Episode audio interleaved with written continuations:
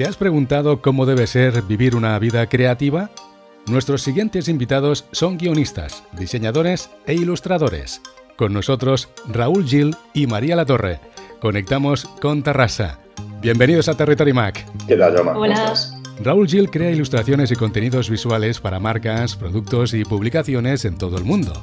Desarrolla proyectos en los que el arte, el diseño y la tecnología van de la mano ha dedicado 20 años al diseño, desarrollo de marcas, proyectos editoriales y productos digitales interactivos para todo tipo de marcas y empresas. La pasión de María Latorre siempre ha sido contar historias en diferentes áreas y formatos. Desde la ficción literaria, escribiendo historias, novelas o libros de juegos hasta narraciones y redacción publicitaria. También ha sido instructora de talleres centrados en el poder terapéutico de la creación literaria. Raúl, María, sois profesionales con experiencia, pero estos últimos años han estado llenos de cambios. Pues así es, Jaume. La verdad es que en algún momento de nuestra carrera, a pesar de que ya llevábamos bastantes años y de alguna forma estábamos eh, y, teníamos nuestros empleos y demás, decidimos que queríamos centrarnos en, explorar otros campos creativos que, de alguna forma eran importantes o interesantes para nosotros. Y fruto de ello, pues tomamos, eh, bueno, acabamos tomando muchas decisiones que, que, han tenido un impacto, lógicamente, sobre nuestras vidas pero que nos han permitido pues, explorar un montón de cosas que, que estaban ahí, como algo que deseábamos hacer, pero que no habíamos tenido el tiempo. Y, nada, nos centramos en, cuestiones como la escritura, como bien has dicho, la ilustración y, la creación de proyectos en los que muchas de nuestras áreas digamos, de conocimiento se cruzaban, ¿no? como por ejemplo la, narrativa interactiva, el desarrollo de videojuegos y últimamente pues, eh, nuestra labor como profesores divulgando pues, eh, todo tipo de conocimiento para creativos. ¿Cuáles son vuestras áreas creativas en las que estáis más entusiasmados? Bueno, los dos provenimos del diseño, realmente del diseño gráfico. Es ahí donde nos conocimos, de hecho nos conocimos como estudiantes y venimos de ahí, entonces, claro, digamos un vínculo a la publicidad con todo lo que conlleva, no únicamente la cuestión visual, sino también la redacción de textos y demás. Pero eso poco a poco nos ha ido llevando, pues en mi caso, por ejemplo, la ilustración, tanto aplicada al ámbito editorial, que es muy interesante, como también para producto, y en el caso de María, pues cuestiones más vinculadas a la escritura. No solamente escritura de artículos, sino también novelas, cuentos. Libros, juegos. Libros, juegos. Y de alguna forma, pues el poder combinar todo nuestro conocimiento de forma cruzada, pues es súper estimulante. Y ahora mismo estamos entusiasmados con el hecho de poder convertir eso en conocimiento para otras personas, ¿no? ayudarlas a, descubrir nuevos ámbitos o, o, a experimentar con otros que ya conocían, quizá aprender algo de metodología y en ello estamos. María, has impartido talleres centrados en el poder terapéutico de la creación literaria. Para muchas personas, la escritura puede ser un modo de entender y procesar su vida emocional, ¿no? Pues sí, mm, tiene mucho poder y además está avalado por, muchos estudios, ¿no? En muchas terapias cognitivas para personas mayores, por ejemplo, pues se utiliza la, la escritura, que es precisamente el ámbito en el que me moví yo, ¿no? Hacer talleres para personas con deterioro cognitivo o que empezaban a tener cierto deterioro cognitivo, pues la escritura les ayudaba mucho en la creación literaria, les ayudaba mucho en ese sentido, pero también para personas que, eh, por ejemplo, tienen depresión o tienen alguna otra dificultad, pues también sirve muchísimo. Es un gran canalizador y también sirve para organizar las ideas, para tener eh, tu vida más clara, o sea, la escritura tiene un montón de propiedades, la escritura a mano, sobre todo, que, bueno, pues son fantásticas. Es todo un mundo para explorar. Claro, y en confinamiento leer un libro es la mejor forma de viajar sin salir de casa. También, por supuesto, por supuesto, leer el libro y escribirlo. Escribirlo también es muy importante que leer no nos quite el escribir. Por supuesto. Raúl María, sois maestros en Killshare, una comunidad de aprendizaje en línea estadounidense para personas que desean aprender con vídeos educativos. ¿Qué os motivó a emprender esta iniciativa? Pues yo creo que las motivaciones son, son varias. De hecho, si tomamos la decisión fue porque se confluyeron toda una serie de, de posibilidades. ¿no? Para mí una de las, de las importantes fue el hecho de que había ciertas áreas que, digamos, profesionalmente no podía explorar demasiado porque realmente, pues quizá pues, eh, por tu situación, por el tipo de clientes que tienes, el tipo de proyectos en los que estás metido, pues quizá no, no, tienen demasiado cabida, pero en cambio son muy de tu interés, ¿no? Entonces, el, el hecho de no tener tiempo para explorarlas nos motivó a, a crear contenidos alrededor de ellos, ¿no? Porque yo creo que una gran, gran, gran manera de aprender es, de hecho, enseñar. Entonces, al verte obligado a enseñar algo que es de tu interés, acabas aprendiendo mucho. ¿no? Entonces, de alguna forma es como convertir tu propio proceso de aprendizaje en, contenido para otros. O sea, que digamos, esta es una situación en la que todo el mundo gana. ¿no? Por una parte, tú aprendes cosas, profundizas en algunas que te interesan y por otra parte, estás haciendo un bien a los demás. ¿no? Si además todo ello pues, eh, va de la mano de, ¿por qué no?, la posibilidad de ganar incluso dinero con ello y tal, pues oye, es genial. ¿no? Hay un montón de factores que, que confluyen. María, el arte de contar historias adquiere cada vez más relevancia en todos los medios digitales con el storytelling. Sí, sí. Lo que pasa es que no deja de ser una cosa que ha existido siempre. Utilizar historias para vender productos, que es lo que hace, hace ahora en, publicidad, ahora mismo está tan de moda y, tiene tanta relevancia porque las historias apelan directamente a nuestros sentidos y a nuestros sentimientos, ¿no? Y no hay nada que llegue más que los sentidos y los, sentimientos. Entonces, por eso se está poniendo ahora, se ha puesto tanto de moda y se está utilizando tanto, pero se lleva utilizando desde hace muchísimo tiempo de diferentes maneras. Ha cambiado ahora ese enfoque, ¿no? De, decir, pues ahora nos centramos más en el mundo de la publicidad, quiero decir, ¿no? En, vez de, de centrarnos tanto en el producto y sus bondades, como se hacía hace unos años, pues nos centramos más en qué es realmente lo que, lo que la persona o el, consumidor va a obtener de ese producto, ¿no? Qué sensaciones, qué sentimientos. Y por eso el storytelling ahora es tan importante, porque ha cambiado la concepción y el storytelling pues cuadra muchísimo dentro de esa concepción. ¿Qué cursos tenéis activos actualmente en la comunidad Skillshare? Pues ahora mismo activos tenemos cuatro. Eh, uno de ellos se llama Twisting Character Design, que es, como decíamos antes, una manera de crear personajes desde una base narrativa Después tenemos un segundo muy, muy interesante, del que María os puede hablar. bueno, es em, un curso en el que se utiliza un programario gratuito que se llama Twine. En ese curso me baso en, mi propia experiencia escribiendo librojuegos, que fue lo primero que escribí de manera profesional, librojuegos. Y es un curso que se basa en, eh, o que explica cómo escribir librojuegos, programarlos en esta herramienta gratuita, en Twine, para niños, está enfocado a, niños, a narrativa infantil. Sí, la base de este curso básicamente es transmitir ciertos valores a los niños a través de la narración interactiva. Sabemos que los libros juegos que tanto nos gustaban cuando éramos pequeños, ¿no? de Elige tu propia aventura, ahora son muy fáciles de crear, realmente tenemos herramientas para ello. Y es muy interesante ver cómo los niños reaccionan a, historias en las que pueden tomar decisiones y además tú a través de la narración pues puedes transmitir ciertos valores, ¿no? como puede ser, pues, en el caso del ejemplo que usamos, básicamente la relación entre dos hermanos, y, digamos, eliminar esa sensación de competitividad entre ellos y, potenciar el trabajo en equipo. Esa fue nuestra segunda clase.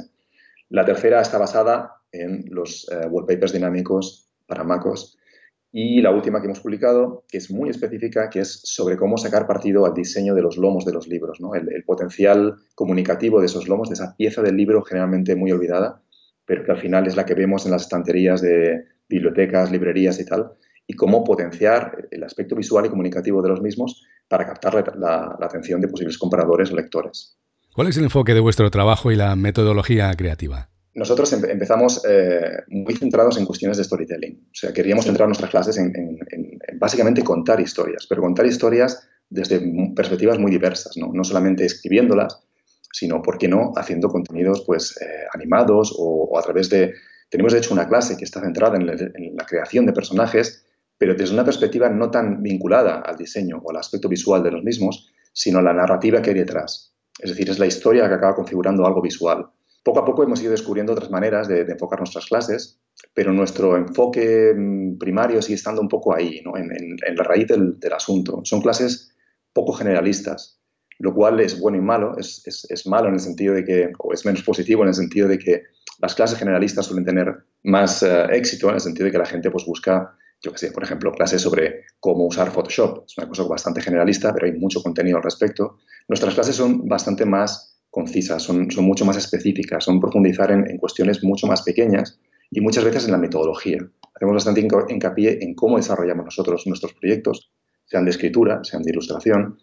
Explicamos un poco qué es lo que hay debajo y esperamos que eso de alguna forma ayude a los demás a desarrollar sus propios proyectos es más bien em, lo que se hace hincapié en, las clases o la base que hay en las clases, es a enseñar o a facilitar un método para pensar, para crear en base a, unas historias. No tanto decir cómo se hace, lo que decía Raúl, cómo se utiliza una herramienta de Photoshop o algo más mecánico, sino algo más interno. Sí, ahí, yo creo que hay bastante proceso personal por debajo. De hecho, mm. es, algo que en realidad tiene interés para, muchos creativos, ¿no? el saber cómo trabaja, cómo piensa el resto de la gente.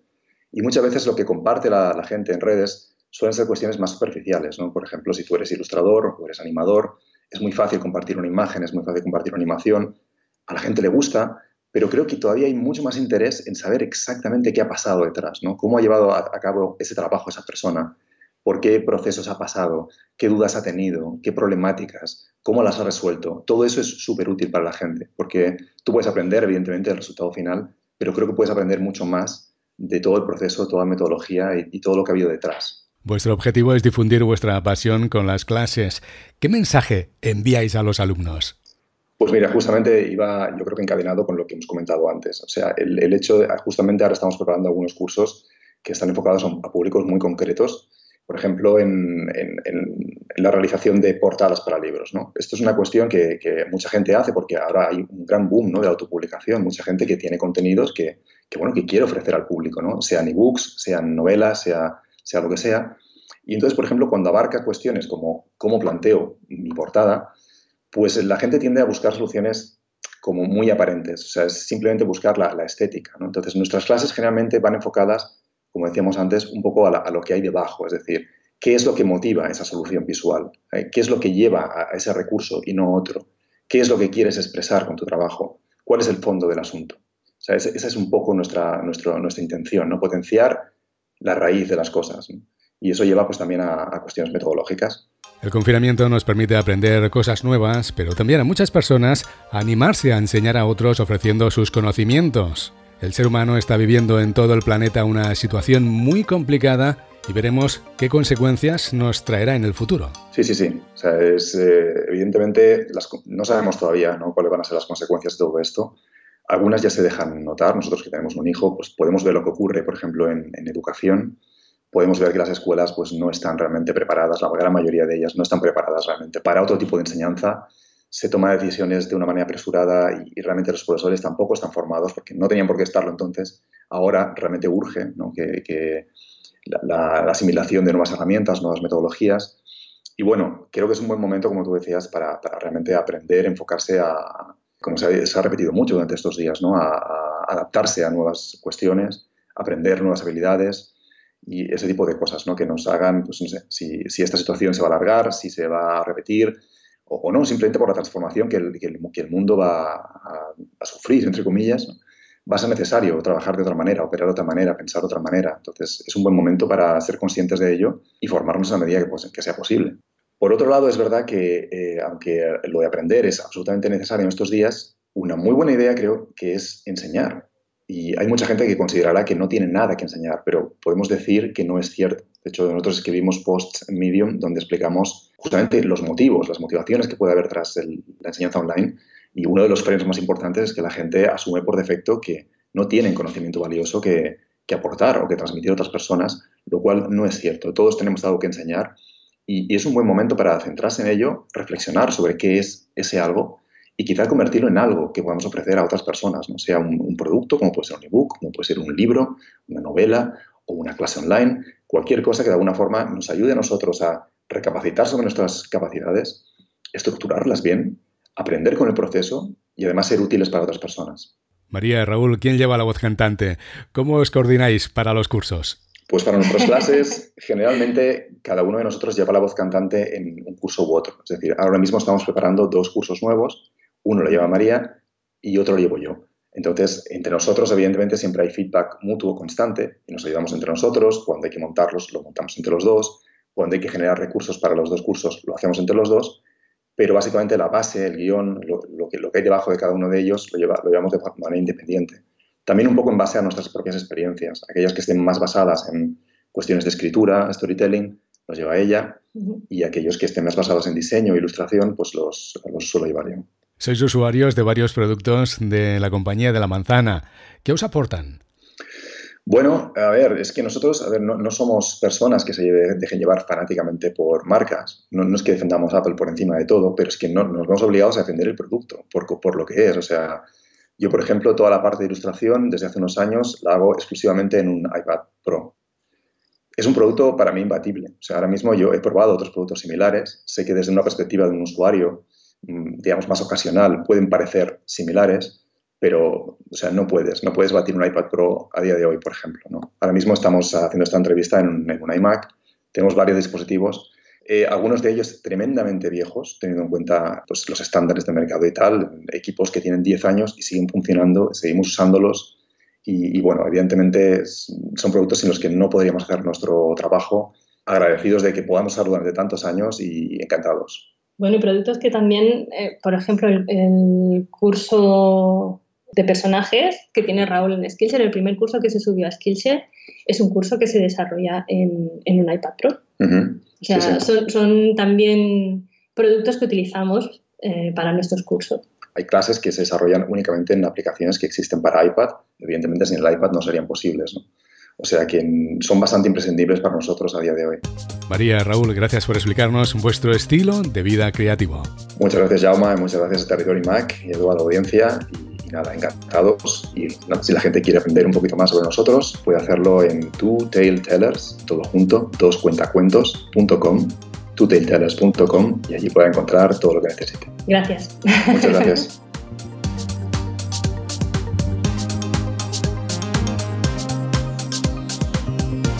Sintonizas Territory Mac.